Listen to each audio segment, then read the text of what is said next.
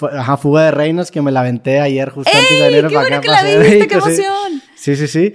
Y tú la escribiste, tú la protagonizaste. Eh, ¿Qué más hiciste en esa película? ¿Te involucraste? En la producción, la produje, en la producción también. Junto con mi hermana Miri Gareda y Alexis Friedman. Que también tu hermana es actriz, ¿no? Mi hermana también es actriz. Ya. ¿Y cómo fue la experiencia? ¿Ya te habías involucrado tanto en alguna película o esta es la que más te has involucrado? En tema de, producción y en tema también de... obviamente has protagonizado más cosas, pero, pero no sé si esta ha sido la que más te has metido. Pues la primera película que yo produje realmente eh, tenía, creo que tenía 23 años. Mm. Este, y ya llevo como 7.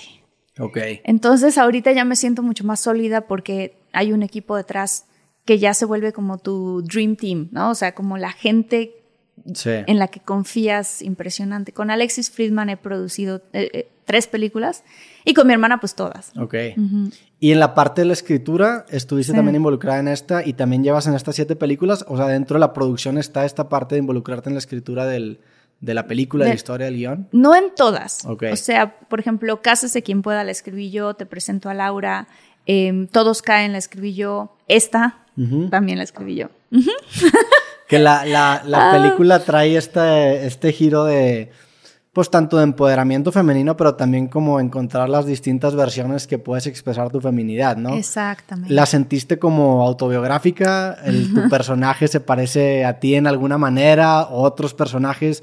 ¿Cómo fue ese proceso? Pues fue un proceso realmente como no, no, es autobiográfica porque yo no, hasta ahora no he hecho un viaje así con mis amigas en donde de pronto decidas entre cuatro mujeres, vámonos de viaje y lo que crees que te va a salir bien, todo te sale mal y terminas mezclada con unos maleantes y teniendo que defenderte por ti misma. O sea, eso, eso pues obviamente gracias a Dios no me ha pasado, pero en la parte donde se vuelve un poco autobiográfica es en el momento en el que yo como Marta, em, tengo una transformación personal en donde me doy cuenta que a pesar de que yo era esta mujer que protagonizaba todas estas películas de amor y estas comedias románticas, a mí me iba muy mal en el amor. Y entonces entré como en una especie de, no fue crisis, pero sí fue una especie de transformación en donde dije, a ver, espérame, ¿quién soy yo cuando no soy todos estos otros roles? ¿No? O sea, cuando no soy ni la hija, ni la hermana, ni la esposa o la novia, ni la actriz, ni la productora, ni la escritora, ¿verdad? ¿Quién soy? Y entonces de ahí un poco surgió esta idea de, de, quiénes somos como mujeres cuando no somos todos esos roles. Claro. Sí, de hecho en una parte le preguntan a un personaje justamente eso, ¿no? Y se queda como en el, pues como en el limbo de...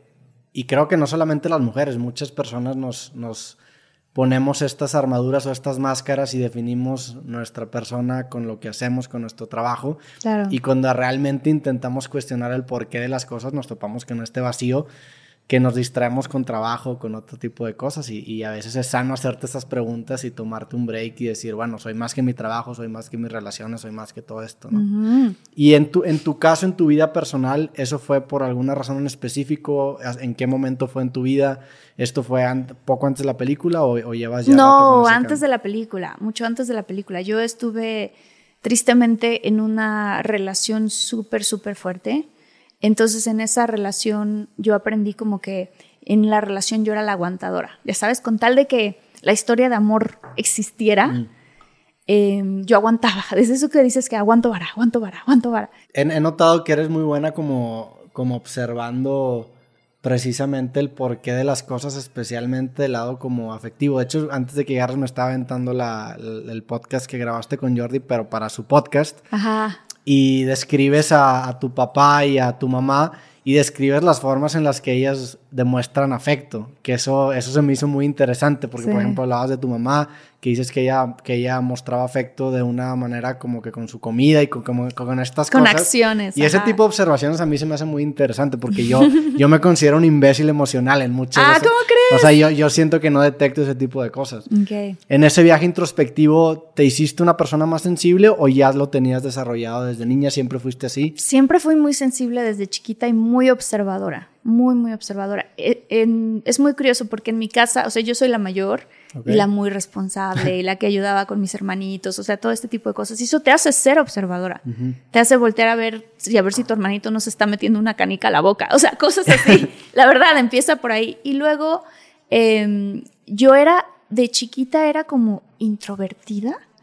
Y algo pasó como por ahí de los 11, 12 años de edad que, o sea, como que salió mi personalidad. Soy, soy muy extrovertida y muy observadora. Me interesa la gente. Ok. Entonces me interesa, así como tú, que haces preguntas, a mí me interesa preguntarle a la gente cuál es su porqué, cuál es su historia. Así.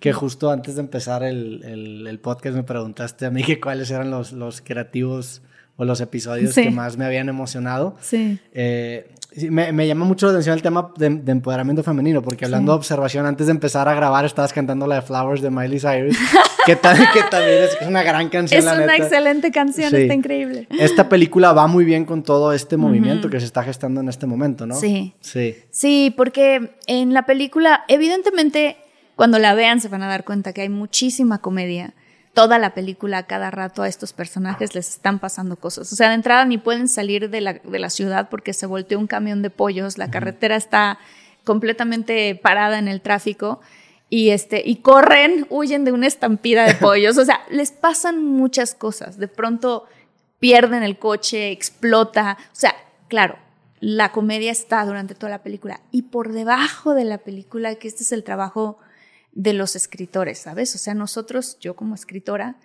voy tejiendo la temática de la historia. Y es, como tú lo dijiste y que lo observaste muy bien, es, es todos estos tipos de mujeres que vemos, porque las mujeres tenemos muchas capas. Entonces, era como plantear un viaje interior a través de un viaje exterior de estas cuatro personalidades de mujeres tan diferentes. Sí. Y me interesa la parte de, que me mencionaste ahorita de, que eras muy introvertida y de repente diste un giro y te diste muy extrovertida. ¿Eso tuvo que ver con tu inicio en la actuación o, lo atarías con tu carrera o con qué lo atarías? Yo creo que sí, y también lo ataría con la adolescencia, como que creo que mis hormonas algo hicieron y entonces me volví extrovertida. Y también creo que tuvo que ver con que mm, me fui de vivir en la Ciudad de México, digo, perdón, en Tabasco, a la Ciudad de México a buscar mi sueño de ser actriz. Y pues de alguna manera empecé a, sentarme más en quién soy yo, ¿no? Claro, y, también a veces te, te, empiezas a dar cuenta, y más cuando tomas una decisión de mudarte de ciudad para perseguir precisamente un sueño, de que si tú no te expresas, si tú no platicas, nadie lo va a hacer por ti. No. Pues tienes que, tienes que tú tomar responsabilidad, ¿no? Totalmente. Y, y además, o sea, yo llegué a la Ciudad de México buscando ser actriz, pero no soy ni hija, ni sobrina, ni familiar de ningún productor, de ningún actor, de, ¿sabe? Entonces era como, pues tienes que buscar tú el camino. ¿Y cómo te haces camino? Pues hablando con la gente. Sí. También lo, lo que dices ahorita de que a veces que no nos cuestionamos quiénes somos detrás de todas estas máscaras o estos trajes que nos ponemos. Sí. En tu caso, con tu profesión de actriz, pues tú muchas veces saltas de personaje a personaje y te metes en ciertos personajes y en ciertos problemas. Te cuesta a veces trabajo separarte de los personajes cuando estás entre proyectos y decir, bueno, ¿hasta dónde llega Marta y de dónde me estoy agarrando de este personaje que acabo de interpretar? Sabes que normalmente no me cuesta trabajo, como que siento que de la misma manera como en la película interpreto diferentes personajes en producción, ¿no? O sea, soy escritora, mm. pero también soy productora, pero también soy actriz, pero también soy Marta. Entonces, sin embargo, me ocurrió en un proyecto que hice que se llama Alter Carbon. Okay, sí, que, ajá, mi personaje, una policía, estaba como muy frustrada y muy enojada de todas las injusticias que estaban pasando. Una, una serie increíble de Netflix, súper futurista. Eh, muy al estilo de Blade Runner, o sea, es increíble. Bueno, en esa serie sí me pasó que ella, mi personaje es muy enojona, yo no soy enojona. Mm. Es rarísimo que yo, o sea, tiene que pasar muchas cosas para que yo explote así, pero es rarísimo. De hecho, me estaba tratando de acordar cuando fue la última vez que me enojé así fuerte. ¿Qué te hace enojar así fuerte? ¿Qué me hace enojar así fuerte? Algo que ya yo traiga como aguantando durante demasiado tiempo. Ok. Reprime, reprimes hasta que sale. Sí, no, y fíjate que ahora ya he aprendido todavía incluso a que si lo reprimí muchísimo y si exploto ya no exploto, mm. ¿sabes? Pero, Pero antes, sí, antes me reprimía muchas cosas y de pronto, ¡ah! ¿no? ¿Y qué pasó? ¿Qué le pasó? Pero era raro porque solamente ocurría con mi familia, o sea, nunca, nunca afuera. Ese tipo de cosas no, o sea, nunca exploté. Y, de hecho con mi familia decían, es rarísimo que Martita se enoje. Pero con ese personaje, de repente yo me, me, empecé a encontrar a mí misma en, en lugares y situaciones donde me estaba poniendo como como enojada, como el personaje de la vida real. Le empezaste a robar el recurso de agua. Sí, y de repente fue así, no, espérate, espérate, ese es el personaje. Pero claro, yo pasaba en el set interpretando ese personaje de 12 a 14 horas todos los días de lunes a sábado. Sí. Sí, te, empiezas a absorber, absorber ciertas baños. Y también el hecho de, de, de, tú, al meterte en un papel y delimitar la personalidad de un personaje, ese ejercicio también te lo aplicas a ti mismo y empiezas a cuestionarte bueno, ¿qué son estas cosas que delimitan y me hacen ser Roberto, me hacen ser Marta, ¿no? Y te aplicas ese mismo examen a ti mismo. Sí.